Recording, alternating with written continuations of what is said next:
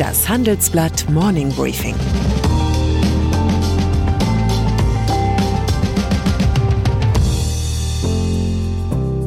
Guten Morgen allerseits.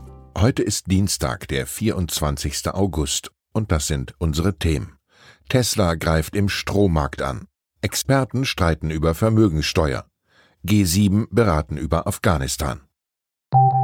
Nach einer kurzen Unterbrechung geht es gleich weiter. Bleiben Sie dran. Sie leben Fairness, Kultur und Werte? Zeigen Sie Ihr Engagement als Arbeitgeber und werden Sie Teil der Fair Company Initiative. Mit der Fair Company Initiative zeichnet das Handelsblatt Unternehmen aus, die insbesondere Berufseinsteigern und Young Professionals ein faires, attraktives Arbeitsumfeld bieten. Zu den entscheidenden Werten gehören unter anderem das Engagement für Mitarbeitende, Diversity und Chancengleichheit, Nachhaltigkeit und gesellschaftliche Verantwortung. Erfahren Sie jetzt mehr unter faircompany.de. Tesla. Den Massenmarkt für Elektroautos hat Elon Musk mit der Marke Tesla überhaupt erst geschaffen. Den Markt für Satellitentransporte hat er mit seinen wiederverwendbaren Raketen revolutioniert. Nun will sich der amerikanische Multiunternehmer mit ADHS-Verdachtsdiagnose den deutschen Strommarkt vorknüpfen. Die Manager der hiesigen Energiekonzerne können schon mal in den Hab-8-Modus umschalten. In Bayern und Baden-Württemberg bietet Tesla bereits einen ersten Ökostromtarif an. In Branchenkreisen wird spätestens für Anfang 2022 mit einem bundesweiten Angebot gerechnet. Perspektivisch soll es lukrative Bündelprodukte aus Elektroauto, Stromspeicher und Stromvertrag geben. Das hat der Handelsblatt Energieexperte Jürgen Flauger recherchiert. Sorgen macht den etablierten Energieversorgern vor allem die Software Autobidder. Mit der kann Musks Unternehmen die Stromspeicher seiner Kunden, die sogenannten Powerwalls, vernetzen. Dann kann darin überschüssiger grüner Strom gespeichert werden, wenn zum Beispiel der Wind stark weht. Später kann dieses virtuelle Kraftwerk die Energie wieder ins Netz einspeisen. Was Tesla davor hat, ist sehr spannend, heißt es bei einem großen Energiekonzern. Faber-Castell. Wie sähe wohl der Markt für Buntstifte aus, nachdem Elon Musk ihn aufgemischt hat? Im Zweifel würden die Stifte fliegen und von selbst schreiben, allerdings nur, wenn man vorher all seine persönlichen Daten nach Kalifornien übermittelt hat und um die Farbe Kaminrot freizuschalten, wäre ein On-Air-Update erforderlich. Ganz beruhigend also, dass Musk das Bunt- und Bleistiftgeschäft bislang dem über 200 Jahre alten Familienunternehmen Faber-Castell überlässt. Dort haben sich die vier jungen Hauptgesellschafter der neunten Generation unter dem Kürzel G9 zusammengetan.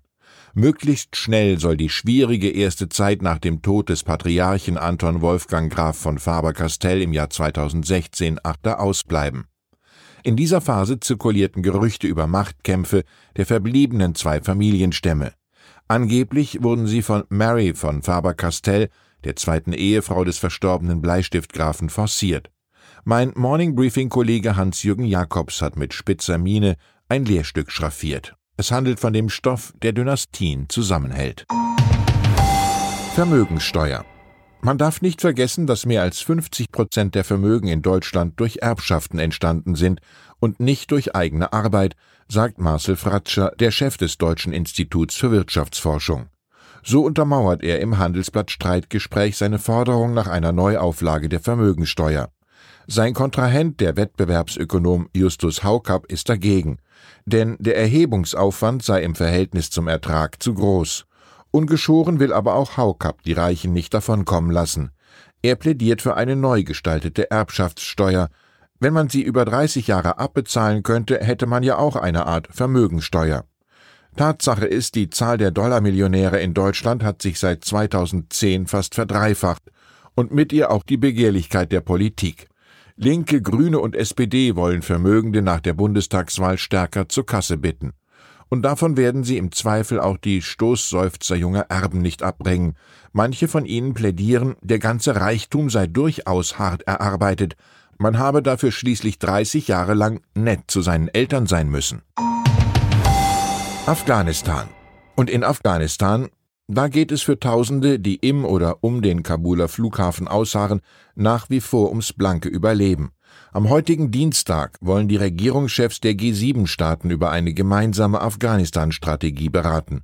Eine Option, US-Präsident Joe Biden könnte sich bereit erklären, die US-Truppen über das bisherige Abzugsdatum am 31. August hinaus im Land zu lassen. So könnten die Evakuierungen am Kabuler Flughafen gesichert werden. Doch die Taliban als neue Herren im Land haben bereits erklärt, dass damit eine rote Linie überschritten würde. Bundesaußenminister Heiko Maas will nun prüfen, ob die Evakuierungsflüge auch ganz ohne militärische Beteiligung fortgesetzt werden könnten. Karrieren-Newsletter Gehalt, Job, Bewerbungsgespräche. Wer dazu Nutzwert und Nachrichten sucht, wird von unserem Karriereteam rund um meinen Kollegen Lazar Bakovic zuverlässig versorgt. Die Kollegen berichten unter anderem darüber, was Manager mit Flugangst machen, wenn jetzt die Geschäftsreisen wieder losgehen, oder darüber, wie sich unsere Arbeitswelt nach dem Corona Homeoffice weiterentwickelt. Jetzt hat unser Karriereteam auch einen eigenen Newsletter im Handelsblatt Kosmos, den ich Ihnen ans Herz legen will. Melden Sie sich online an. Es lohnt sich. Flüchtling. Und dann ist da noch Asib Malekzada, Deutscher mit afghanischen Wurzeln. Ihm gelang nach eigenen Angaben vor einigen Tagen nur dank seines SPD-Parteibuchs die Flucht aus Kabul. Die Taliban hätten den roten Mitgliedsnachweis für einen Diplomatenpass gehalten. Daher hätten sie ihn und seine afghanische Verlobte zum Flughafen durchgelassen. Am Rande einer Diskussionsveranstaltung der Bild-Zeitung traf Malek Sada nun mitsamt Parteibuch auf Olaf Scholz. Ob der SPD-Kanzlerkandidat Malek Sada bei dieser Gelegenheit gleich als Testimonial für die nächste Mitgliederwerben-Mitgliederkampagne der Sozialdemokraten verpflichtet hat, ist nicht überliefert. Aber sicher ist, ein stärkeres Argument für den Nutzen einer SPD-Mitgliedschaft kann derzeit niemand liefern. Ich wünsche Ihnen einen Tag, an dem Sie nichts und niemand auffällt. Herzliche Grüße, Ihr Christian Rickens.